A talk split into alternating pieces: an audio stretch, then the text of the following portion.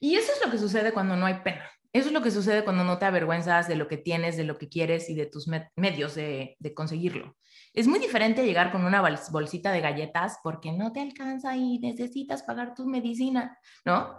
A cuando no tienes pena y dices, a ver, estas galletas son para pagar esta medicina. Por eso estas galletas valen tres veces el precio de galletas normales. Porque al comprar estas galletas, estás, además de comprando galletas, estás ayudando a una causa, estás ayudándome a mí. Esa era mi, mi actitud en la escuela. Por eso nunca me sentí apocada, por eso nunca me sentí amedrentada, por eso nunca me dio pena. Reinvéntate. Empieza por tu mente, tu corazón y tu espíritu. Eres perfecto y eres perfecta tal como eres. Solo tienes que darte cuenta. Libérate de tus complejos, de tus creencias limitantes, crea tu vida y recibe todo lo que necesitas. Asume ya la identidad de quien anhelas ser. Yo soy Esther Iturralde, Life Coach Espiritual. Este es un espacio seguro para que recibas las herramientas, las epifanías y los parteaguas para que de una vez por todas te liberes del deber ser social, cultural o religioso. Mi misión es abrir brecha hacer las preguntas incómodas para que conectes contigo y con Dios. El resto lo decides tú. Les quiero contar que, bueno, algunos saben que yo fui misionera desde muy chiquita. Cuando yo tenía 14 años y me invitaron a una clase de Biblia, mm, me encantó. Me acuerdo perfecto que no quería ir. O sea, la verdad es que yo era católica y no tenía ninguna interés de cambiar de religión ni nada. Incluso cambiar de religión a mí me daba como miedo, me parecía como algo que no se debe de hacer. Y, pero una amiga, una conocida de la escuela estaba friegue y friegue y friegue friegue que fuera a una clase de Biblia a su casa. La verdad es que yo me lo imaginaba de flojera, porque mi único referente era que había ido al catecismo para prepararme para mi primera comunión y había sido de flojera. Más de flojera porque nadie me peló, porque las niñas de ahí no querían ser mis amigas. Y eran niñas muy fresas. Quien no entienda qué es fresa, en México le decimos fresas a las niñas como adineradas, como que tienen todo lindo, todo bonito, todo en charola de plata, ¿no? Y entonces yo, pues la verdad es que era la más chiquita de cinco hermanos y cuando me tocó ir al catecismo, yo iba con la vela medio quemada que usó mi hermano en su primera comunión. Y cuando llegué, pues las niñas estas tenían sus velas gigantes adornadas con mil flores y yo mi vela, imagínense, en ese en toda esa experiencia mi vela yo la escondía en mi túnica. Te ponían una túnica y esa túnica tenía las mangas bien grandes. para que no vieran mi vela, todos traían su vela así, ¿no? Era un cirio grandote. Y este, yo mi vela la metía así paralela a mi brazo en mi en mi túnica para que no vieran mi vela quemada que no tenía flores ni nada, ¿no? Entonces, pues nadie quería ser mi amiga y como que me veían feito y como que ellas se conocían de un summer camp o algo así. Entonces, pues desde ahí como que yo decía, no, como que yo no soy mucho de hacer amigos en lugares nuevos. Entonces, ir a una clase de Biblia con desconocidos de mi edad, no era que no me gustara por la Biblia, sino que no me gustaba por el tema de hacer amigos a fuerzas, ¿no? Long story short, fui a la clase de Biblia porque me acorraló casi casi, hasta fue por mí a mi casa y me llevó a su casa y luego me regresó a mi casa, o sea, literal no hubo cómo esconderme. Eh, resultó que fue una de las cosas más bonitas que pasaron en mi vida, porque en esa clase de Biblia yo me sentí súper aceptada, primero, lo importante de la comunidad, ¿verdad? Eh, era más importante para mí sentirme aceptada que sentirme o sea, ¿qué, qué, tanto, qué tan interesante era el tema. Y yo, evidentemente, pues era un adolescente de 14 años, de las cosas que más te dan miedo de sentirte abandonada, rechazada o, algo así. Entonces, en esa clase me encantó, me regalaron una Biblia y a partir de ese momento yo empecé a leer la Biblia y me encantaba, me sentía súper intelectual y además me había llevado una grata sorpresa porque la Biblia se podía entender. ¿ok? Y uno de los primeros versículos que a mí me hizo así como, wow, es que en la Biblia dice, eh, yo, hablando Jesús, dice, yo he venido a darles vida, pero no vida cualquiera, sino vida en abundancia. Eso a mí me impresionó mucho porque era como vida, pero no, no, no, no la vida que tienes llena de carencias y de dolores y de frustraciones y de estreses. Vida en abundancia. eso a mí me encantó, ¿no? Y yo decía, órale, yo pensé que la Biblia estaba escrita en arameo y que no íbamos a entender o que era un español de hace millones de años y iba a estar tan compleja que solo un padre te la puede interpretar. Entonces, esta niña de 14 años se sentía súper empoderada con su Biblia y súper empoderada con que había encontrado la puerta y no me tenía que conformar con nada más que con una vida de abundancia. Inmediatamente, cuando yo recién me convertí al cristianismo, yo fui la primera de mi familia. Mi mamá incluso le dio miedo que me estaba metiendo en una secta y fue a investigar y ahí fue cuando mi mamá también se convirtió. Pero el punto es que empecé a hacer amigos, ¿no? Y conocí a los hijos de los pastores de esta iglesia. Evidentemente tenían mucho dinero, pero eran muy amables, ¿no? Entonces me empezaron a contar que ellos se iban a ir de misiones ese verano. Y yo preguntaba que a dónde y me dijeron que a Ghana, ¿no? Y otro se iba a Zimbabue y otro se iba a Noruega, una cosa así, ¿no? Y entonces yo en ese momento dije, esta es la vida en abundancia para mí, ¿no? Esto es lo que yo debo de hacer porque esto me encanta, yo también me quiero ir de misiones, toda mi vida he querido viajar, jamás he volado en avión sola, solamente había volado en avión a Acapulco o algo así en ese entonces. Eh, para los que no conocen México, Acapulco es una playa muy cerquita de la Ciudad de México. Entonces, este, lo que pasó fue que yo decidí que yo también me iba a ir de misiones con los hijos de los pastores, o sea, igual que los hijos de los pastores, con una asociación gringa. Y entonces encontré un lugar, me empecé a revisar la revista, porque en ese entonces que no había páginas web, realmente todo era con unos brochures físicos. Entonces empecé a ver esta revista de una cosa llamada Global Expeditions. Y eran viajes de misiones para adolescentes que querían cambiar el mundo y recuperar el mundo para Cristo. Y yo dije, ese soy yo, ese soy yo, yo quiero hacer eso, ¿no? Y entonces escogí un lugar y decidí que iba a ir a India de misiones. Y el precio para ir a India era de 3.500 dólares. En ese entonces 3.500 dólares era mucho más de lo que es ahorita. Es como el doble. Era como si costara 7.000 dólares o algo así. Entonces yo dije, ching, ¿no? ¿Y ahora cómo le hago? Obviamente mis papás estaban hasta acá, porque en ese entonces estaban pagando tres universidades, yo estaba en la secundaria y pues no, ¿no? Era como la fruta que había en mi casa eran plátanos, porque son muchos, ¿no? Entonces, eh, pues yo estaba acostumbrada a no pedir cosas raras, ¿no? En ese entonces. Incluso yo venía de que había momentos en los que mi papá no podía pagar la colegiatura en mi escuela. Yo iba a una escuela privada y de repente no podía pagar la colegiatura y hubo varias veces que mi papá tuvo que ir a la escuela a firmar pagarés al director de la escuela para que no me negaran el acceso a clases. Entonces, no era algo que fuera un secreto. Yo sabía que eso pasaba. Evidentemente, no podía pedir mi viaje a India pero como yo tenía este, este fuego del primer amor, quien, quien no sé quiénes identifiquen ese lenguaje, es un lenguaje muy cristiano, cuando conoces que puedes tener una relación con Dios cercana, más allá de rezar el rosario o de tener una, una práctica de oraciones repetitivas o ir a misa todos los domingos, como que los cristianos tienen mucho esta cosa de una relación personal con Dios, donde tú puedas tener esa conexión directa, alabar y agradecer, y es como un fuego bien interesante que sucede al inicio. Yo estaba con este fuego de mi primer amor, súper apasionada por eh, conocer más de Dios, leer más la Biblia, compartir lo que estaba encontrando, que obviamente no pasaba por mi cabeza pedírselo a mi papá, pero sí estaba completamente esperando que se me abrieran las puertas milagrosamente y que Dios me mandara a mi viaje. Entonces, me acuerdo que empecé a pues investigar, ¿no? ¿Cómo podría hacerle para conseguir el dinero en tiempo para ese verano irme a la India? Y entonces empecé a echar mano de la comunidad. Y yo creo que esto fue, genuinamente les digo que yo creo que esto fue como una inspiración de Dios, porque una, yo nunca había visto que nadie hiciera fundraising para ese entonces y se me ocurrió de la nada, ¿no? Yo dije, ok, pues hay un montón de gente en esta iglesia y todos creen que las misiones son importantes, ¿no? Pero muy poquitos pueden ir.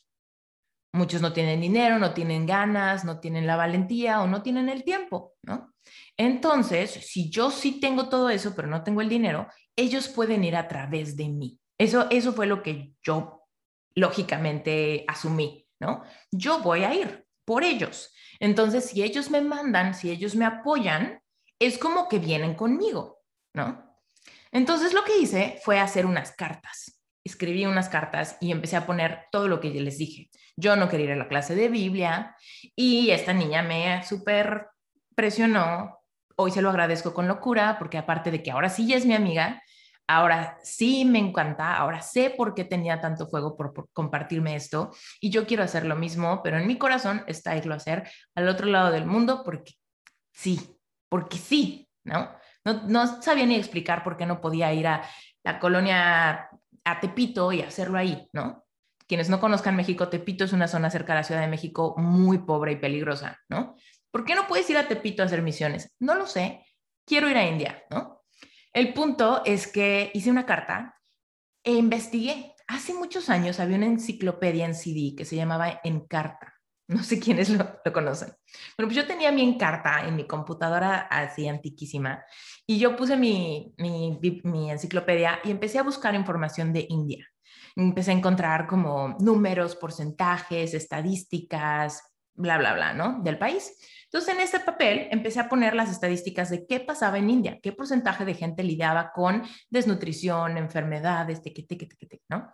Y entonces en esa carta no les dije, ¿qué crees? Mi papá no tiene dinero para mandarme a India. Lo que dije fue, ¿qué crees? Soy cristiana, tengo todas las ganas de ir, sé que esta es mi misión de vida. ¿Y qué crees? India es un lugar que batallan con esto, con esto, con esto. Entonces me dediqué en educar a la gente que iba a recibir mi carta con números duros y reales para despertar su empatía. ¿No?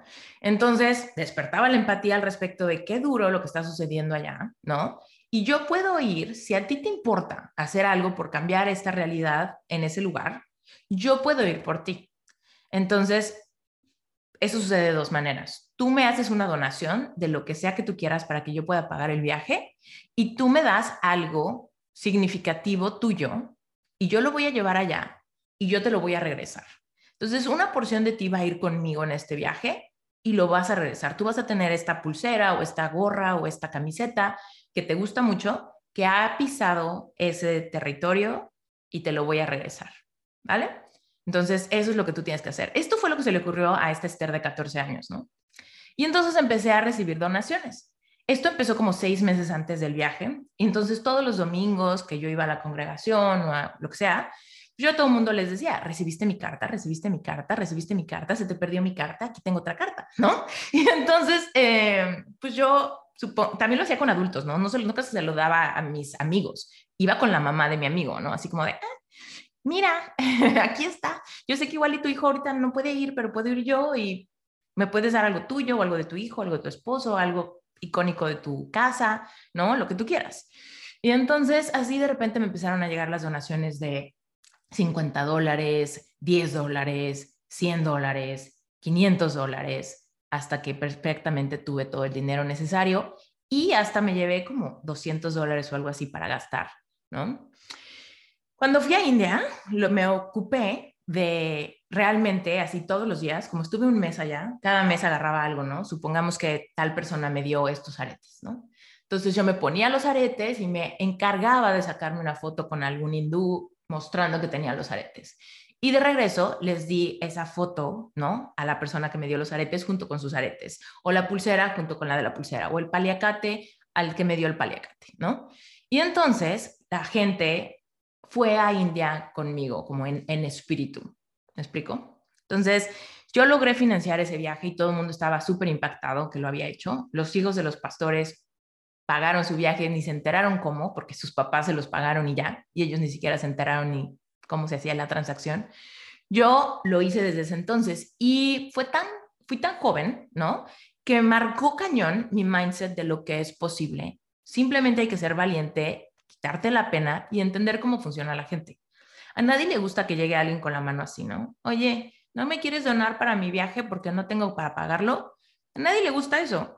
Pero si tú llegas y dices, mira, estoy ya analicé toda la circunstancia y sé cómo puedo ganar yo, cómo puedes ganar tú y cómo pueden ganar allá, ¿no? Entonces, te explico todo de cómo tú vas conmigo para que realmente sientas que esto no solamente es una caridad para mí, es algo que tú también tomas y aceptas como una misión de vida o una misión de este verano, ¿no?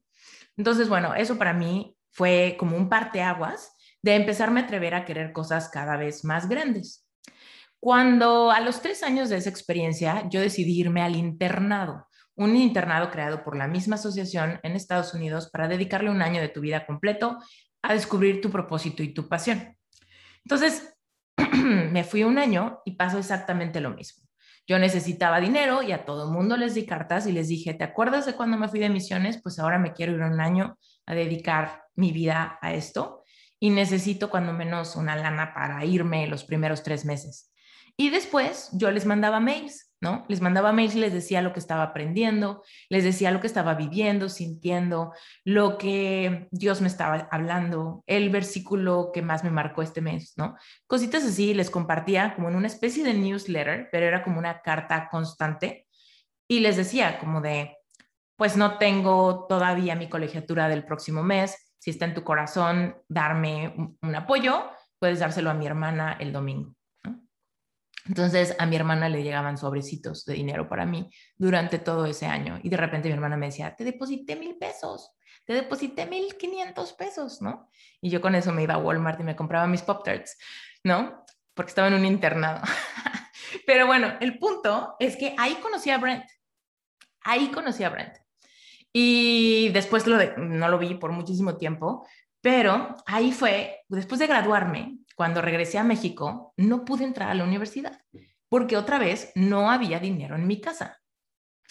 Y yo decía, chin, o sea, ya voy tarde. Y esto también, esto lo han escuchado muchos, que yo me sentía súper presionada por el tiempo porque mis, mis amigos ya iban en tercer semestre de la universidad, estaban perfectamente, todos tenían nuevos amigos, me hablaban de su vida universitaria y yo venía regresando de Estados Unidos, ¿no? Así como de, ay, este, nadie aquí entiende lo que fui a hacer allá y entonces me siento un poco sola y abandonada, ¿qué voy a hacer? No puedo entrar a la universidad, qué susto. Y pues tenía que hacer algo. Entonces me metí a trabajar a Starbucks, ¿no? Y en Starbucks estuve trabajando tres años. Tres años fui barista. Por ahí cometí varios errores entre que me metí a estudiar otra cosa y luego, whatever. A los tres años entré a la universidad, pero ya habían sido un año de internado más tres años de Starbucks, cuatro años sin entrar a la universidad y obviamente todos mis amigos estaban graduando. Eso me metió mucho miedo, ¿no? Lo que yo sentía era miedo de quedarme atrás chin, todo el mundo va a hacer su vida y yo no voy a ser nadie y está padre trabajar en Starbucks, pero al mismo tiempo no tanto, ¿no? Porque al mismo tiempo yo estoy aquí barriendo y todos mis amigos pasan por su café para irse a su junta, ¿no? Entonces era un poco duro, ¿no? Era un poco duro. Yo lo hacía cool, modificaba mis pensamientos sin, sin saberlo para que fuera más llevadera esa etapa, porque sabía que no tenía muchas posibilidades. Y además saben que Esther no quiere aquí cerquita. Entonces Esther quería entrar a la mejor universidad de México que se llamaba Centro y era una universidad carísima y te pedían un montón de cosas mínimo, como equipo de cómputo súper nuevo, el más caro, el más bueno, ¿no? Entonces yo dije, pues órale, ¿no? Me voy a esperar y voy a entrar a esa universidad.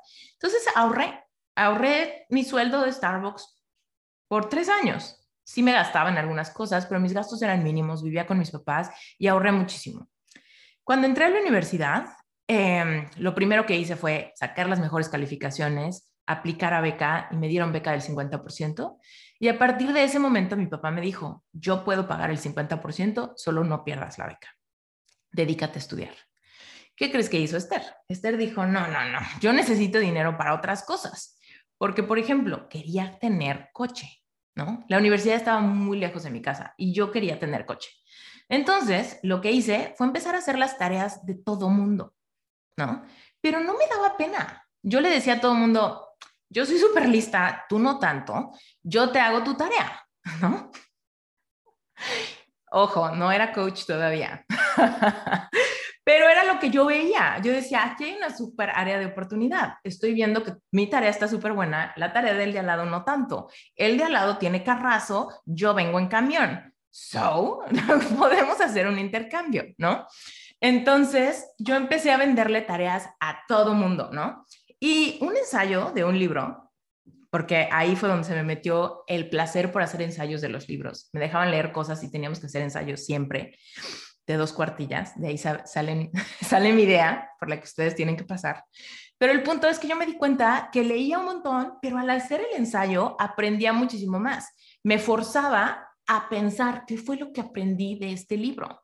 Y entonces me salían un montón de ideas. Por ende, podía escribir no solo un ensayo, sino podía escribir cinco. Y cada ensayo lo podía vender en 50, 100 dólares, porque de verdad iba en una escuela de millonarios.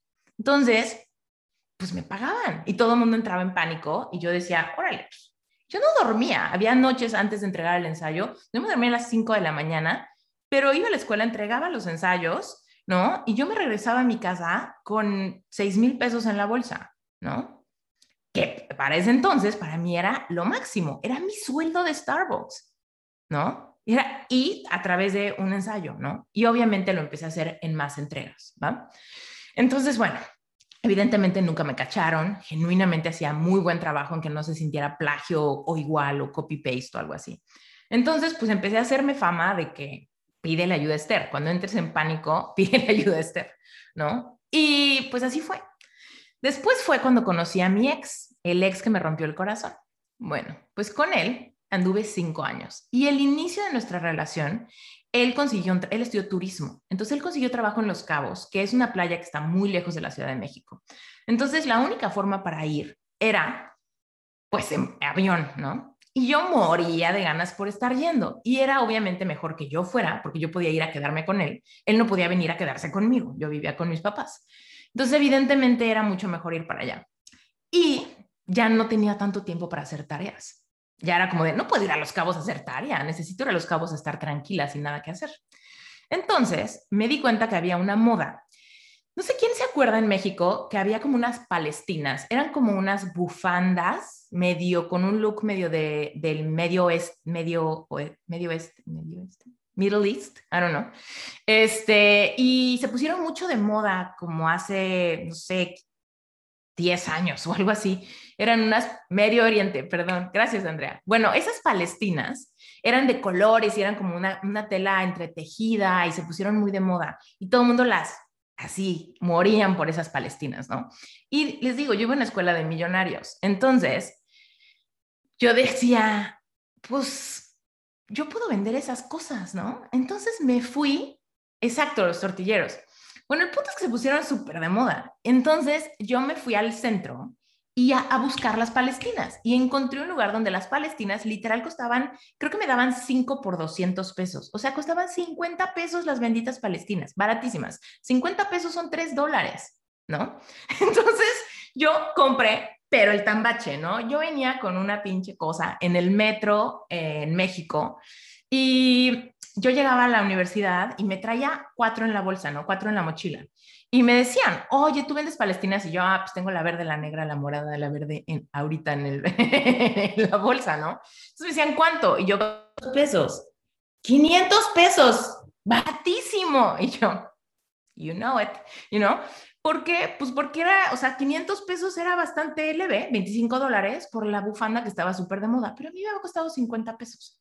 Entonces empecé a tener mucha ganancia ahí, la gente me compraba 5, ¿no? Eh, de hecho, no sé si Andrea se acuerda, Andrea Mondragón y yo fuimos a la misma escuela desde kinder, o no sé, desde preprimaria. Pero bueno, el punto es que hubo una fiesta con la gente de la, de la prepa Andrea se va a acordar, Ana de Aro, en casa de Ana de Aro, hubo una fiesta y yo llegué, yo nada más fui a vender palestinas. Yo fui así de, llegué tardísimo, abrí la cajuela del coche y les dije, amigos de la prepa, ¿quién está a la moda? Porque yo les traigo palestinas. Todo el mundo me compró palestinas, me la pasé perfecto y yo empecé a hacer un montón de lana para pagarme mis boletos de avión a Los Cabos. Empecé a ir a Los Cabos una vez al mes, mínimo, aunque fuera de viernes a domingo, lograba irme a Los Cabos. Y la verdad es que súper bien. Después de eso, mm, después de eso, la aerolínea, hay una aerolínea en México que se llama Volaris, es una aerolínea de boletos de avión relativamente de bajo costo. Y entonces sacaron un concurso y el concurso era, mándanos la historia del viaje de tus sueños y te puedes ganar viaje, que, le pongan tu nombre a un avión y vuelos gratis por todo un año. Y el segundo lugar se ganaba vuelos gratis por todo un año, pero sin el nombre en el avión. El tercer lugar se ganaba vuelos gratis por medio año, algo así. Entonces yo escribí el viaje de mis sueños, señores, pero cañón. Y lo mandé a Volaris y me gané el premio de vuelos gratis por todo un año. No me gané el nombre en el avión, pero sí me gané los vuelos gratis por todo un año. Y entonces ya no tenía tanta bronca, ya solamente necesitaba dinero para mis chicles, para cuando fuera ya pagarme mis chicles. Ahora, ojo, mi mamá no me daba permiso de ir a Los Cabos, ¿ok? Yo encontré en Los Cabos que una asociación que salvaba tortugas en Los Cabos me permitieron hacerles diseño gratis de flyers y promocionales y cositas para concientizar a la gente de no comer huevos de tortuga y todo eso. Y entonces yo me conseguí el trabajo gratis y yo a mi mamá le dije, es que el dinero que estoy haciendo me lo está pagando la Asociación de Tortugas. ¿No? Porque mi mamá obviamente no quería que yo estuviera yendo al centro vendiendo chácharas en la calle y haciendo tareas, ¿no? Pero entonces yo le decía, no, no, no, ellos en los cabos me están pagando una parte mínima, ¿no? Porque es una fundación, pero pues sí tengo que ir a veces. Ellos me pagan los viáticos del viaje y sí tengo que ir a veces a hacer como trabajo de campo y ayudar a limpiar playas y recoger basura y todo eso, ¿no? Y entonces así fue como mi mamá pensaba que yo me iba allá y pensaba que yo me quedaba en un como dormitorio de practicantes. Nada de eso, la verdad. Ojo, no era coach todavía. Yo estaba siendo muy scrappy. ¿Quiénes conocen la palabra scrappy? Scrappy en inglés es como tratas lo que sea, ¿no? Te metes como puedes a conseguir lo que quieres porque no hay forma de que no lo quieras. ¿Ok? Entonces, todo esto yo no lo interpretaba antes como mindset, pero son los orígenes de mi mindset. ¿Ok? Yo quería lo que quería y no estaba dispuesta a no tenerlo quería tener, ah, no les conté que mi papá me regaló mi carro y mi carro era el carro de mi abuelo. Mi abuelo un día decidió que ya no quería tener carro y entonces le dijo a mi papá que, se lo comprara. Entonces mi papá le compró a mi abuelo el carro y mi carro era, ¿quiénes ubican un modelo de carro Chrysler viejísimo que se llamaba New Yorker? Es un coche lancha así gigante. Bueno, el punto es que ese fue mi primer carro y todo mundo al principio en la universidad, todo mundo se burlaba de mí. Era una lancha, una lancha gigante. todo mundo se burlaba de mi lancha, ¿no? Y a mí me valía madre, porque yo decía, de lancha a camión, no manches, pues lancha, ¿no? Entonces, este, yo llegaba en mi lancha y me valía madre que la gente decía como, ¿qué onda con su coche, no? Estoy hablándoles de una escuela donde la mitad de los alumnos traían guaruras y donde afuera la escuela estaba aperrado de suburbans negras con los guaruras esperando a los alumnos. Y yo llegaba con mi lancha, ¿no? Ahí a estacionarme. ¿Y qué creen? Que mi lancha se convirtió en el coche más cómodo del mundo y todo el mundo venía y me decía, Esther, ¿me das chance de irme a dormir 40 minutos a tu coche? porque el asiento de atrás es súper grande, como súper abullonado y no tiene como cosas. Es una banca recta, no tiene como el brazo o algo así. Entonces era muy cómodo y todo el mundo amaba irse a dormir a mi coche yo les daba chance y mi coche se volvió la cosa más cool, ¿no? De la escuela. Y eso es lo que sucede cuando no hay pena. Eso es lo que sucede cuando no te avergüenzas de lo que tienes, de lo que quieres y de tus medios de, de conseguirlo. Es muy diferente llegar con una bolsita de galletas porque no te alcanza y necesitas pagar tu medicina, ¿no? A cuando no tienes pena y dices, a ver, estas galletas son para pagar esta medicina. Por eso estas galletas valen tres veces el precio de galletas normales. Porque al comprar estas galletas, estás, además de comprando galletas, estás ayudando a una causa, estás ayudándome a mí. Yo sé que un ensayo más barato te puede costar 200 pesos, pero ¿qué crees? Yo nada más trabajo porque necesito esta lana y si no, si no te parece un precio justo, vete a pedir un ensayo a no sé quién y arriesgate que te cachen por plagio. Esa era mi, mi actitud en la escuela. Por eso nunca me sentí apocada, por eso nunca me sentí amedrentada, por eso nunca me dio pena. ¿ok? Ahora, en el Inter sí pasaron cosas un poco complicadas, sí me cansé mucho, sí había noches donde estaba muy desvelada, sí en el metro me pasaron cosas medio feas, un día me agarraron una pompa y fue espantoso y me dio muchísimo miedo. Otro día me encontré un exhibicionista que se estaba masturbando enfrente de mí en el vagón, solamente él, yo y un kilo de palestinas a mi lado. Y fueron momentos donde tuve mucho miedo, ¿no? Y fue como ¡ah! horrible, de las historias más feas que yo, que me quedaron como muy marcadas. Pero el punto era, hay veces que cuando te atreves a hacer cosas que nadie hace, también tienes historias que nadie tiene, también tienes experiencias que nadie tiene. El punto es que cuando te atreves a querer, cuando te atreves a querer lo que quieres, estás realmente activando tu merecimiento de una manera única, ¿no? De una manera única. Porque, y eso se los he dicho muchas veces, ¿no? No se trata de creer en Dios, se trata de creerle a Dios. Porque últimamente, últimamente, el, el universo va a ser el universo si tú crees o no crees. Últimamente, tú y yo somos un grano de arena en este universo.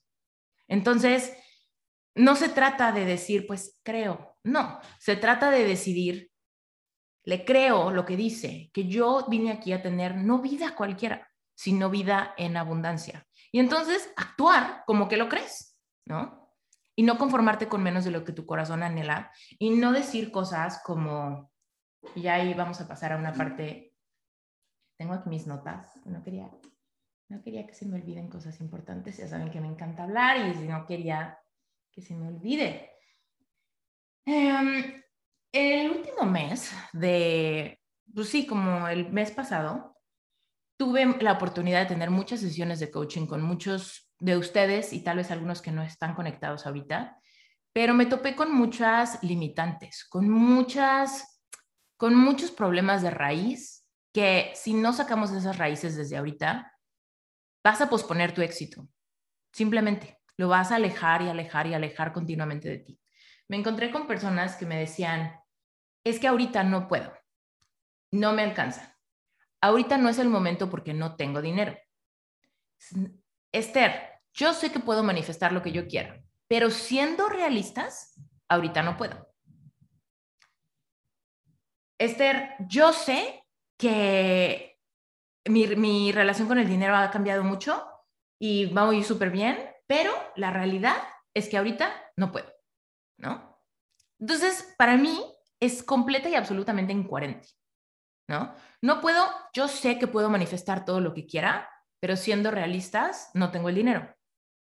Eso es absolutamente incoherente. O eres o no eres. O crees que puedes manifestar todo o quieres ser realista. ¿Ok? Porque para mí es realista que puedo conseguir todo lo que quiera. Es realista. Lo he visto una y otra vez en mi vida con cosas chicas como mi boleto de avión a Los Cabos o en la vida de otras personas que admiro que tienen cosas que yo quiero tener también. ¿Ok? Ahorita, por ejemplo, yo estoy muy contenta donde vivo.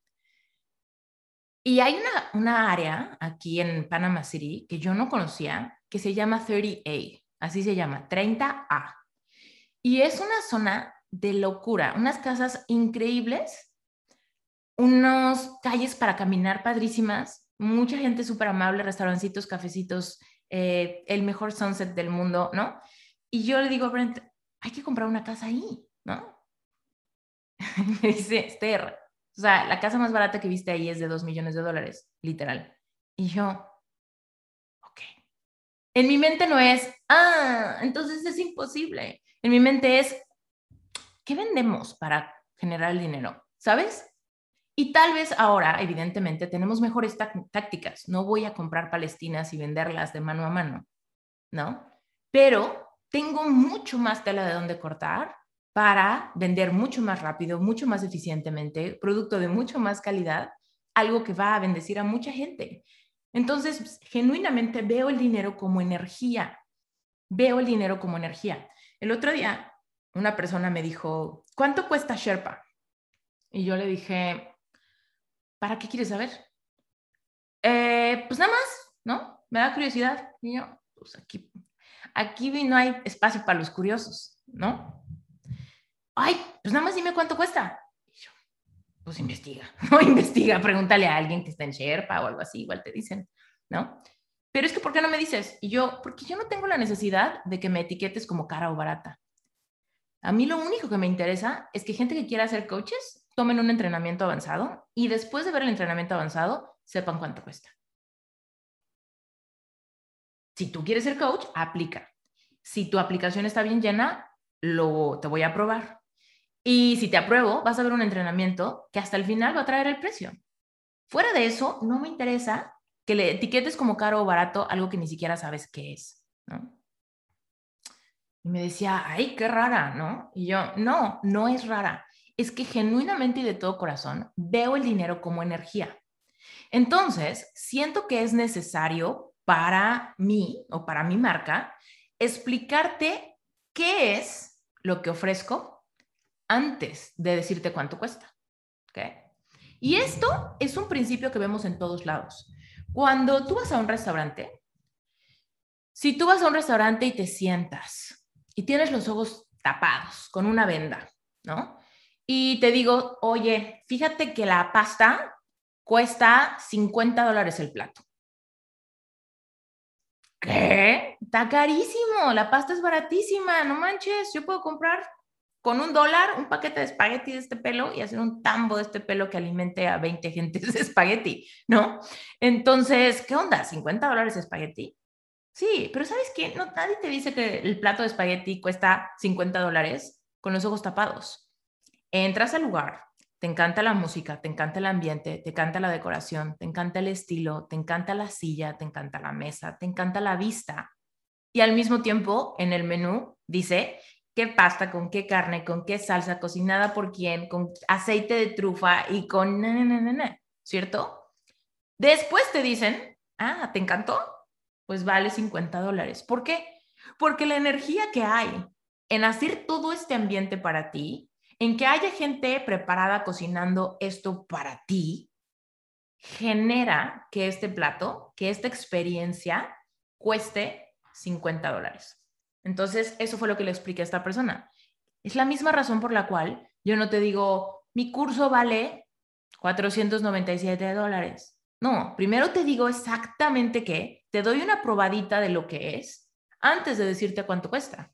Porque si a mí me dices, oye, este curso vale 400 dólares, yo no sé, puede que sea muy caro, puede ser muy barato, me vas a dar, me vas a dar nada o me vas a dar todo, ¿no? Entonces, eso fue lo que le expliqué a esta persona y se quedó un poco tranquilo al respecto, como que se quedó un poco pensando, pero lo que yo le decía es, es que decir que veamos el dinero como energía no es nada más un pretexto para decirle o una cosa que decirle a la gente que diga es muy caro. ¿no? Porque él me dijo, pues claro, Esther, tú dices que ves el dinero como energía porque tú eres la que está cobrando, ¿no? Entonces, pues sí, que te pongan energía, ¿no? Y yo no, no, yo lo uso cuando vendo algo, pero también cuando voy a comprar algo. Cuando voy a comprar algo que está caro, yo analizo si el intercambio de energía vale la pena o no, ¿no? Digo, oye, me están vendiendo esto, ¿me va a hacer la vida más fácil o no? Comprar este carro, ¿me va a hacer la vida fácil o no? ¿Le va a sumar a mi vida pagar la renta de este departamento, sí o no? Esta renta me da para sentirme más tranquila, más creativa, más inspirada y entonces generar más dinero, sí o no? ¿No? Y aquí viene otra historia eh, que tal vez algunos reconocen, es de mis historias más contadas, que la cosa que sí hizo un psicólogo por mí, fíjense, cuando yo fui a terapia, le decía al psicólogo que estaba, me sentía muy abrumada, porque en mi casa teníamos muchas diferencias religiosas y yo me sentía como que no podía despegar y me sentía muy limitada y no entendía cómo hacer que mi negocio floreciera y cómo hacerle para sentirme una mujer independiente. Me sentía como, como en el pie en el pescuezo, así me sentía, con el pie de mi mamá en mi pescuezo. Aunque amo a mi mamá, ¿ok?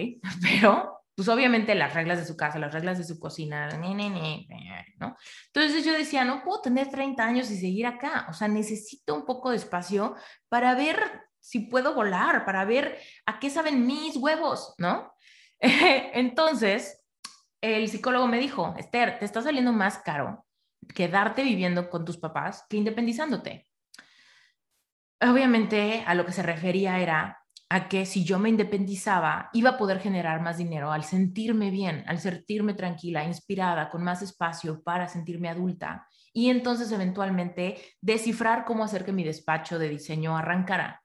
Pero yo, obviamente, llena de miedos, con mil complejos, con la autoestima en el piso, pues me llenaba de duda. Decía, pues sí, qué bonito, ¿no? Pero a ver, prométemelo, ¿no? Yo le decía, prométemelo porque al rato yo te tomo la palabra, me independizo tú, perfecto, ¿no? Pero ¿qué tal que yo soy la que no puede pagar la renta? ¿Qué tal que yo soy la que no puede eh, dar el ancho? y yo soy la que se caga de ansiedad todos los días en la madrugada, ¿no? Eso era lo que yo le decía a mi psicólogo. Ahí fue donde mi psicólogo se quedaba corto, porque no me decía cómo procesar mis emociones de miedo, cómo procesar mi ansiedad si estaba sola.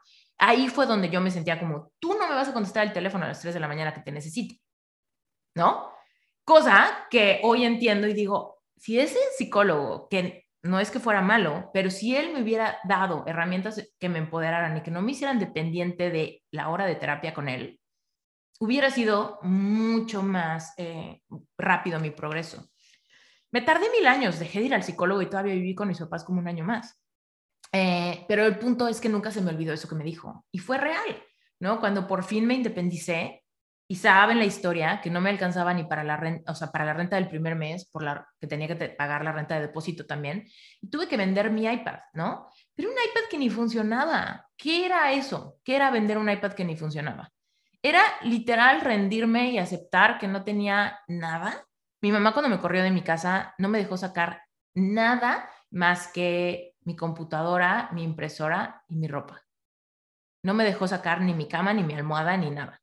Incluso la muchacha de servicio que ayudaba con la limpieza en casa de mis papás, ella me hizo un tambachito secreto con una toalla y unas sábanas para que tuviera algo, ¿no? Entonces, ahí fue cuando yo dije, pues, ¿sabes qué? De alguna manera lo voy a hacer, ya estoy en estas, ¿no? Ya estoy un poco acorralada, tengo que sacar a este güey de la barranca, recordando mis propias historias de cómo una niña de 14 años puede generar eh, 3.500 dólares. Si yo ahorita, a mi edad, a mis 30, genero esos 3.000 dólares, no me tengo que preocupar por la renta de los próximos tres meses, ¿no? Entonces fue ahí cuando dije, tengo que sacar este problema. Obviamente ahí te puedes dar cuenta cómo mi amor propio y mi autoestima a los 14 era mucho más fuerte que a los 30, ¿no? Porque obviamente estaba pasando por corazón roto y no sabía ni quién era. Pero el punto era que trataba de regresar, ¿no? Me acordaba, ¿qué pasó con mi primer amor? ¿Qué pasó con esa ferocidad que tenía de obtener lo que yo quería todo el tiempo? Entonces, me obsesioné y ahí viene una de los, uno de los tips. Yo de verdad, esto se los he dicho mucho, yo obsesioné en términos de que no había nada más importante para mí que leer libros de dinero, de liderazgo, de estrategia, ver tutoriales en YouTube de cómo chingado se hace un checkout, cómo, cómo se hace una membresía, ¿no? ¿Cómo se logran este tipo de, estrategias para conseguir dinero? ¿Quién me enseña? ¿No? Ayer les conté una partecita que después de que mi primer lanzamiento de Picard como que fracasó, em, yo le hablé a este cuate Luis Carlos Flores y le dije, dame 10 minutos, voy a tomarme un café contigo, necesito preguntarte, de ayuda. Y él me dijo, ahorita conéctate. Estuve con él una hora en, en Zoom, ¿no? Y ese cuate es difícil de que suceda ese tipo de cosas, ¿no? Pero me empecé a quitar la pena. De repente se empiezan a abrir puertas. A los tres meses de vivir sola, había cerrado las igualas por 120 mil pesos, que son 120 mil pesos ahorita son como, no sé, 7 mil dólares o algo así. Y era lo que empecé a ganar al mes. A los tres meses de independizarme. O sea, el psicólogo siempre estuvo en lo correcto. Siempre estuvo en lo correcto, ¿no? Y también mi plan de emergente de rescatar a la Esther valiente, decidida, aventada y que no tiene miedo de no dormir, ¿no? Que no tiene miedo de trabajar y no dormir. Y ahí obviamente empezó esta jornada hermosa de decir, esto funciona y funciona muy bien. Empiezo a conocer las leyes, eh, las leyes universales y obviamente empiezo a aplicarlas, pero al full. Y ahí fue cuando me di cuenta que las leyes universales o los consejos para seguir las leyes universales son sumamente bíblicos, ¿no? Hay un versículo puntual que nunca entendí con certeza antes de eh, conocer las leyes universales, pero que decía, cuando pidas algo, actúa como que eso ya se te fue dado y entonces te será hecho. Yo leía ese versículo y decía, ¿qué traba lenguas? O sea, sí, pide con fe, ¿no? Pero no, cuando conocí las leyes universales, actúa como que ya tienes lo que quieres para que logres vibrar en la frecuencia de tenerlo y entonces lo tengas. Es eso, cuando tú pidas algo, actúa como que ya te lo di para que te lo dé. Eso dice Dios, ¿no? ¿Cómo actúas cuando alguien ya te dio algo? Por ejemplo, Brent me dio este regalo hace ratito. ¿Cómo actué? Inmediatamente lo agradecí, lo abracé, le di un beso, me puse feliz, me cambié, me arreglé, me puse algo que, que le diera espacio al collar porque traía un vestido cerrado hasta acá. Me lo cambié inmediatamente, ¿no? ¿Por qué? Porque ya lo, porque lo tengo, porque me gusta, porque lo quiero presumir, porque le quiero contar a la gente, porque quiero que se note, porque quiero que vea que me gustó, ¿no? Y eso es lo mismo que hacemos cuando queremos manifestar. Hacemos espacio, nos ponemos algo que, que, que, que hace que se vea, que se note, ¿no? Que se note que ya lo tenemos. Entonces es ahí cuando podemos actuar con certeza y dejamos de actuar con duda y con timidez cuando queremos algo, ¿ok? Entonces, ay, les tengo una historia más que esta, esta historia, esperen, viene a traerme café. No saben la tromba que está cayendo aquí. Espero que el internet nos aguante. Se oscureció cañón está lloviendo cañón. Pero bueno, la otra historia le corresponde a Brent. Me encantaría que se las platicara, pero su español no es perfecto, como, como dice. Esa es la, la frase que más sabe Brent decir. Mi español es perfecto. Todo el mundo se queda, ah, sí. Lo único que sabe decir. Pero bueno, el punto es que él Fíjense, cuando él y yo empezamos a andar, cuando fuimos a Chicago, Brent no tenía un varo, uno partido por la mitad no tenía. Su trabajo era ser grullero. ¿Saben qué es un grullero? Tow truck driver. Es una persona que maneja una grúa y que va a sacar carros del acantilado o un carro que se descompuso en la carretera. Sí sabe. Obviamente no usamos la palabra grullero. Estoy viendo a Julieta y a Paula. Así de grullero. Sí, pues yo no sabía cómo decirle, ¿qué es? Pues manejo una grúa, güey, no sé. Pero el punto es que imagínense, yo estaba aquí en mi abundancia, mi departamento, gano 120 mil pesos al mes, estoy despegando, quiero manifestar el amor de mi vida, el amor de mi vida eh, tiene todo resuelto también y es abundante, millonario y ya, ¿no? De repente cuando Brent me empieza a platicar, yo ya me empiezo a enamorar, me empieza a platicar qué hace, me empieza a platicar cuál es su chamba, porque ojo, Brent fue a la escuela a estudiar consejería bíblica, ¿ok? Él fue a la universidad a estudiar para ser pastor. Entonces, él estaba trabajando, trabajó ocho años siendo pastor en una iglesia, pastor de jóvenes. Todo el tiempo que se casó con, con otra persona. Bueno, el punto es que cuando se divorcia, y obviamente no se había divorciado antes, o sea, aunque el matrimonio no estaba funcionando desde el inicio, pues no se podían divorciar porque los cristianos no se divorcian, ¿no? Entonces, pues no, era más bien, vamos a terapia de matrimonio por siempre. Y pues no funcionaba y no funcionaba y no funcionaba y no funcionaba y no funcionaba. Pasaron ocho años, finalmente rompe eso, se divorcia y obviamente lo corren de su trabajo porque no pueden tener un pastor que dé ese ejemplo a los jóvenes, ¿verdad? Entonces, obviamente, Brent se super, se queda sin nada, se queda sin el matrimonio, pero también se queda sin su sueldo normal. Y entonces el único trabajo que consiguió fue de grullero.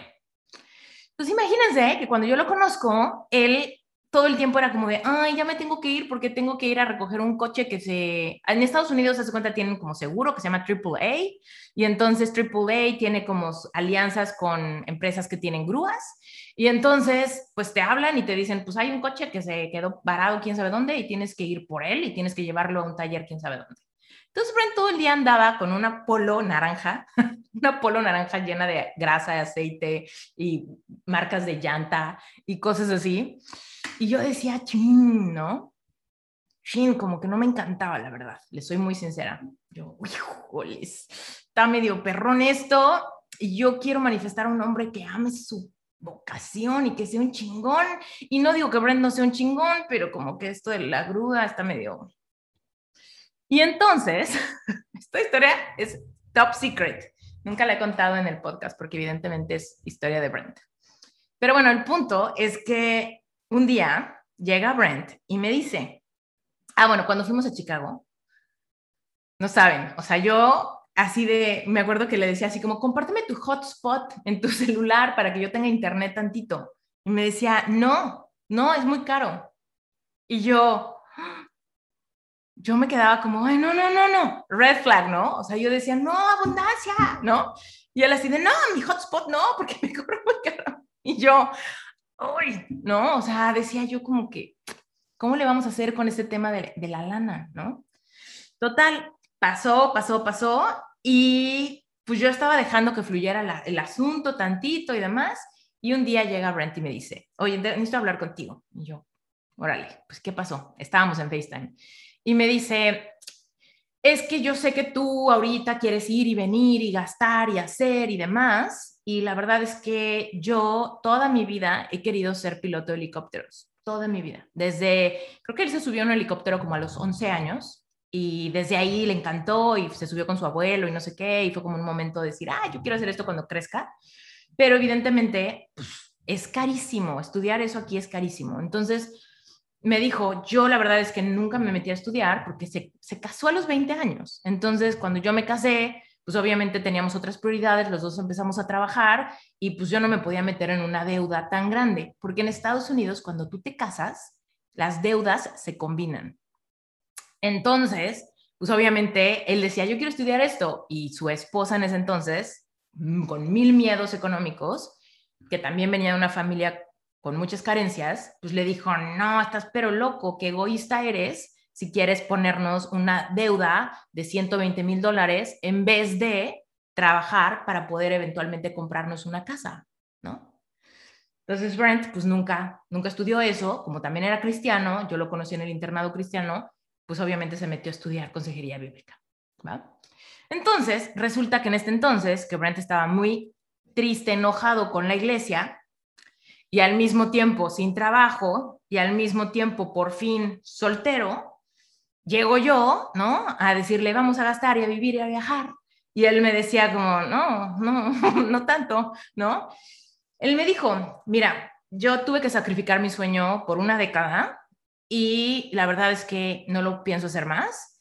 Me voy a meter a estudiar a esto de ser piloto y me va a tomar dos años eh, estudiar y es una deuda de 120 mil dólares y por ende no me pienso casar y por ende pues yo no puedo hacer nada porque pues obviamente si voy a estudiar no puedo al mismo tiempo trabajar o si trabajo tiene que ser algo muy mínimo como literal tres horas en Starbucks en, antes del cierre, ¿no? Entonces pues pues no se va a poder, ¿no?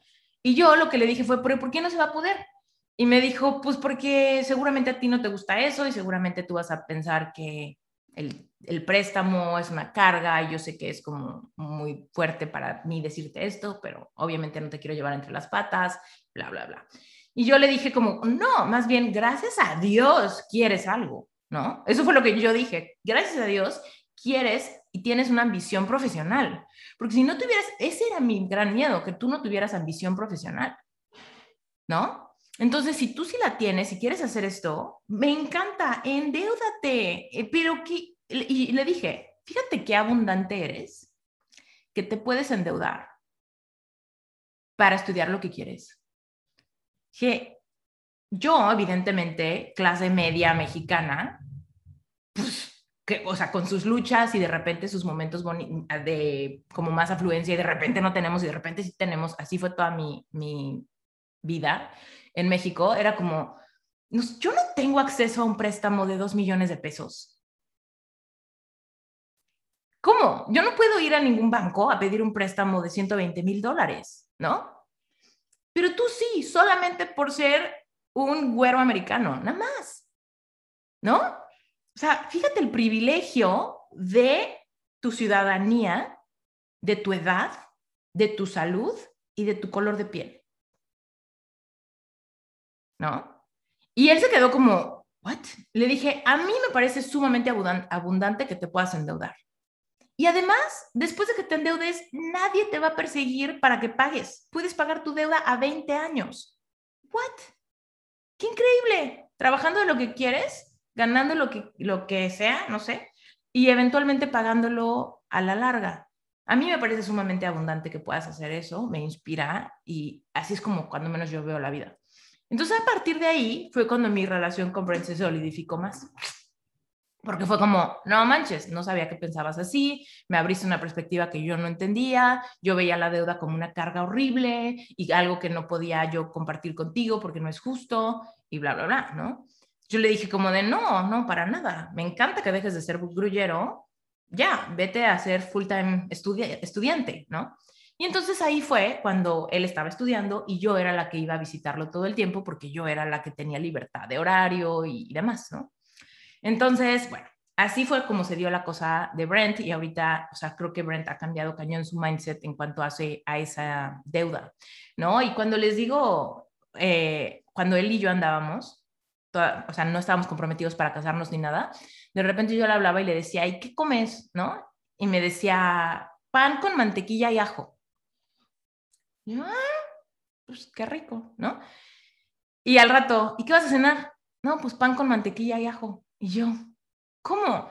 Si él compraba una baguette, mantequilla, ese ajo que ya viene en un botecito como ya picado, entonces se embarraba de su pan, su baguette con ajo, lo metía al horno y ese era su desayuno, comida y cena. ¿No? Entonces, para mí era como, ¿no?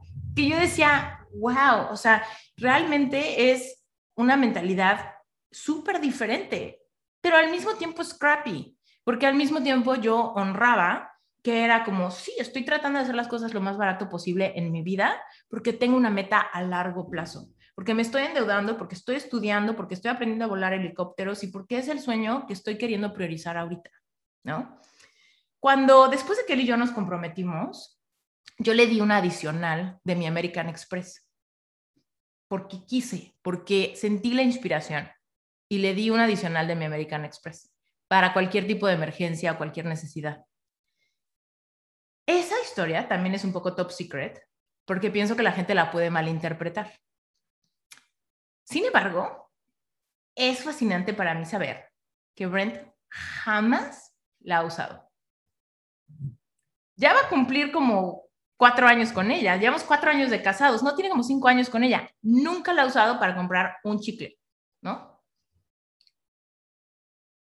Pero el gesto ahí está, ¿no? El gesto ahí está y yo toda mi vida dije, cuando yo me casé, si yo tengo tres canicas y él tiene seis canicas, los dos tenemos nueve canicas. Si yo tengo una canica y tú tienes una, pues los dos tenemos dos. Si yo tengo diez y tú tienes una, los dos tenemos once. Te soy sincera, yo siempre pensé que yo iba a ser la que tenía menos canicas. Sea, es un gesto muy lindo, ¿no? Tú juntas lo tuyo, yo lo mío y todos tenemos, los dos tenemos mucho, ¿no? Pero yo siempre creí que yo iba a ser la que tenía menos canicas. Porque mi papá siempre fue como el proveedor, porque lo que mi paradigma de creencias vio siempre fue que el hombre tiene más, el hombre tiene más posibilidades, el hombre no se embaraza, el hombre no tiene hijos, el hombre tiene más tiempo, el hombre tiene más diente, no sé, ¿no?